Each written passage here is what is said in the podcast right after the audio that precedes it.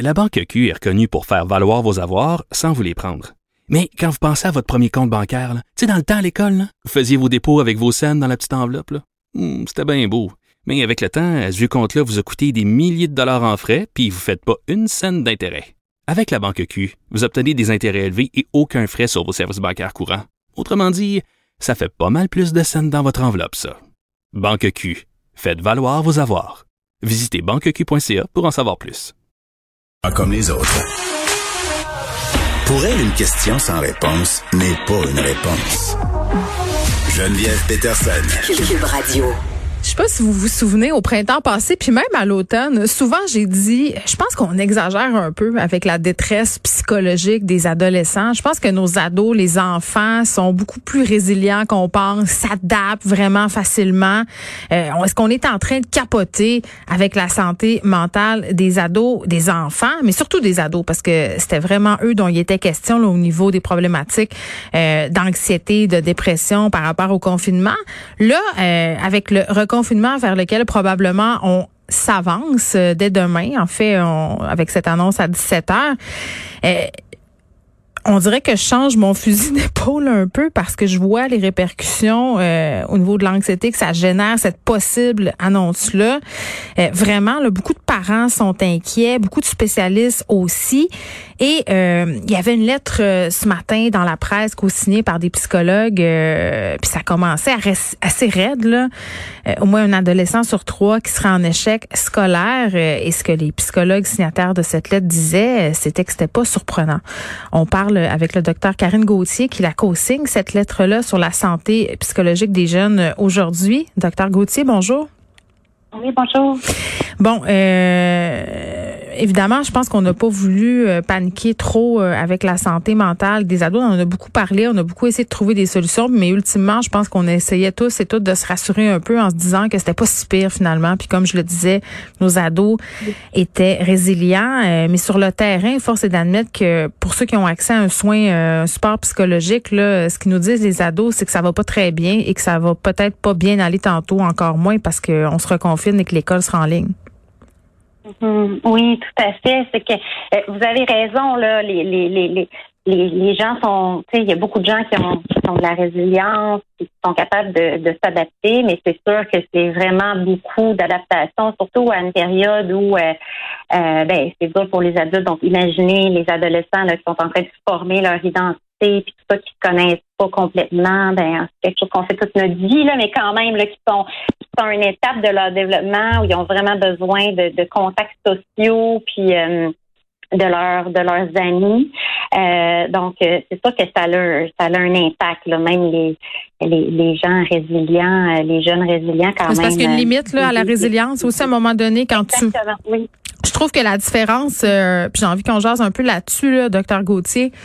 Euh, c'est que par rapport à cette résilience-là, je pense que tout le monde, on était un peu capable d'en faire preuve, euh, dans, de l'expérimenter parce qu'on voyait la lumière au bout du tunnel. Là, on la voyait avec le vaccin. Mais on dirait qu'on a tous, c'est toute une méchante claque d'en face en se faisant dire que finalement, ben, on n'était pas vacciné si vite que ça et qu'il y avait encore de longs mois à venir devant nous. Mm-hmm. tout à fait, c'est ça. Puis le, le reconfinement, comme j'expliquais dans, dans, dans la lettre, il y a beaucoup de jeunes qui trouvent quand même ils voient certains avantages. Des fois, tu sais, vu que c'est une journée sur deux, c'est pour la plupart, tout dépendamment, là, mais, euh, mais en même temps, euh, au niveau de l'attention, tu sais, plusieurs qui textent leurs amis pendant, qui ont de la misère à, à, à se concentrer, qui pas nécessairement la caméra. C'est important ça. Je pense que, excusez-moi là, euh, docteur Gauthier, mais je pense qu'on était tous dans cette idée là que l'école en ligne là, c'était c'était pas différent ben ben là, c'est-à-dire l'ado il s'assoit devant son écran pour, au lieu d'être en présentiel, il fait son cours, mais c'est vrai là. Moi-même ma fille me le dit, il y a beaucoup de distractions, c'est difficile et elle, trouve ça long, elle trouve ça long, pas de la misère à s'intéresser, puis elle est pas la seule. Pourtant elle est bonne à l'école en temps normal, mais là je la sens chambre en lente.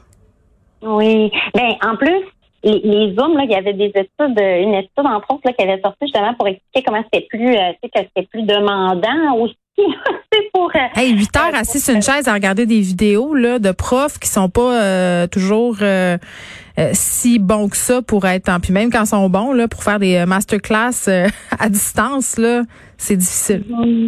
Oui, exactement. Fait que même pour les gens, mais comme votre, même les gens comme motivés, tout ça, euh, trouvent ça difficile. Donc, imaginez les jeunes euh, qui vivent, c'est ça, des difficultés, euh, soit des difficultés davantage ou des, ou des difficultés euh, d'ordre psychologique, là, des, des, des symptômes dépressifs ou de l'anxiété importante ou des conflits familiaux ou quoi que ce soit, qui, qui ont, besoin d'aide, malheureusement euh, en ont pas. Fait que là, on leur demande, c'est ça, de se concentrer euh, pour pour réussir à l'école. Ça devient un défi énorme. Là. C'est d'apprendre puis de mémoriser. Là, c'est des processus quand même qui demandent la, la motivation, qui demandent d'être d'être présent et disponible pour faire ces choses-là qui sont quand même exigeantes. Puis en plus, tout ça est apaisé par le processus de socialisation à l'école. Là, c'est juste aride et rigide. T'as plus l'espèce de petite complicité avec tes amis, les moments que tu peux partager pendant les pauses. Euh, c'est très, très lourd. Et ce que vous demandez euh, dans votre lettre, c'est en fait, euh, c'est de rendre disponible l'aide psychologique pour les ados parce qu'on peut pas se fier aux services psychologiques dans les écoles et au public, ça prend énormément de temps. Ben, dans le fond, nous, ce qu'on aimerait idéalement, c'est que, c'est que, dans le fond, qu'ils qu fassent en sorte que les, psychologues soient attirés dans, dans le réseau. On a plein de solutions, nous, à la coalition des psychologues du réseau public québécois, euh, qui ferait en sorte que euh, il y aurait des psychologues qui pourraient, justement, qui viendraient dans le, dans qui seraient attirés par le réseau. Beaucoup, un, un sondage qui a été fait au, avec les étudiants en psychologie, beaucoup, un grand pourcentage veulent venir travailler dans le réseau. mais, pas? Euh, euh, la raison principale, c'est les enjeux salariaux. Euh, euh, pour 75 là, qui disent qu'ils vont peut-être même à temps partiel. Euh, Parce que c'est moins payant qu'au privé. On s'en est parlé l'autre fois quand vous êtes venu à l'émission, là, justement. Exactement, c'est ça, exactement. Donc, donc là, c'est quand même un écart qu'on a calculé là, avec l'Association des psychologues du mm. Québec à 27 là, c'est quand même non négligeable. donc, donc même à même avec les, les, les, autres personnes dans le réseau même, il y a des écarts. Il y a un, dans le réseau même, là, les gens qui ont un baccalauréat, là, qui, qui a un écart qui est vraiment important par rapport aux psychologues, vu qu'on commence à travailler vers la fin, euh, la fin vingtaine, tu sais, qu'on a comme des études par rapport aux autres.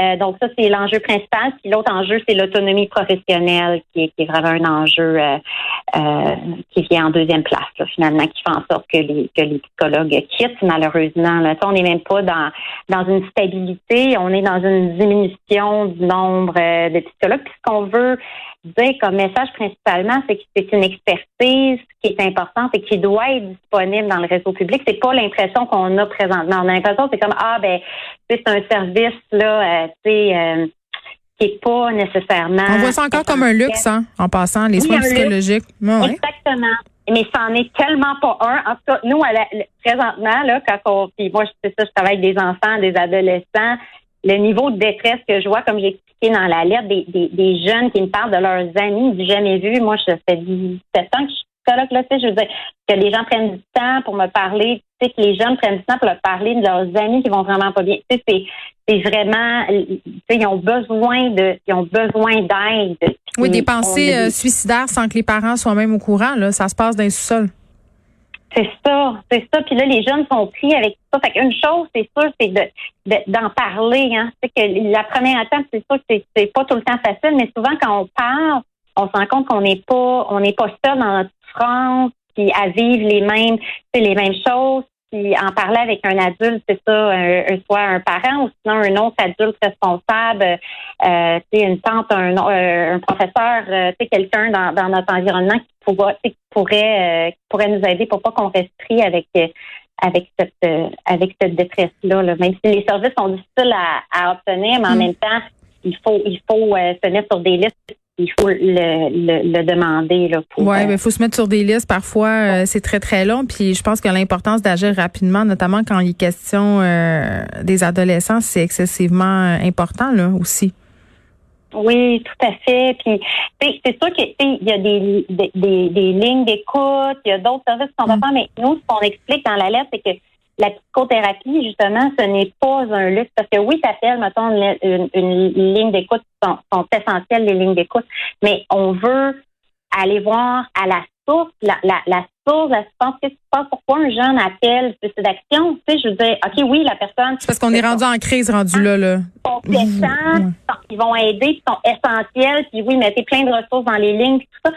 Mais à un moment donné, c'est qu'il faut tel jeune, puis tout ça. Mais il faut aussi, OK, donner de l'aide à ce jeune-là, un traitement dans le fond, un traitement psychologique qui fait en sorte qu'il va aller mieux, mais au long terme. Puis après, ben, il, va en avoir moins besoin, plus besoin de ces, de, de, de ces lignes-là, mm. puis il va devenir une personne qui va bien fonctionner, puis tout ça, puis euh, ben oui, puis j'allais dire, euh, docteur Gauthier, que bon, euh, Lionel Carman a fait plusieurs annonces, plusieurs sorties là, par rapport à la santé mentale, l'importance euh, de s'attarder à la santé mentale de la population, des jeunes en particulier. Le gouvernement en a fait un peu son cheval de bataille euh, cet été, à l'automne, par rapport notamment à la rouverture des écoles. Mais à un moment donné, ça serait le fun de voir des actions concrètes. on nous dit qu'on écoute les propositions, vous en offrez des solutions, des façons de faire. à un moment donné, il faudra qu'il y ait des gestes qui soient posés pour la santé mentale de la population qui ne va vraiment pas en s'améliorant, on va se le dire. Euh, je profite un peu de vous là pour peut-être euh, saisir l'occasion de donner quelques conseils aux parents. On est plusieurs à se poser des questions puis à anticiper là, ce qui s'en vient les prochaines semaines. On ne sait pas encore euh, combien de temps ça va durer.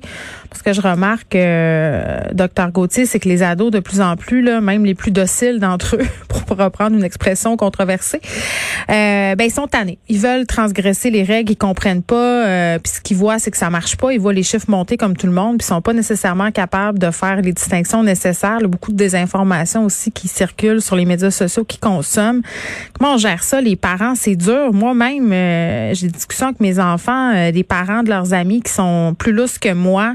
Mes enfants trouvent ça plate, trouvent ça injuste. Qu'est-ce qu'on fait?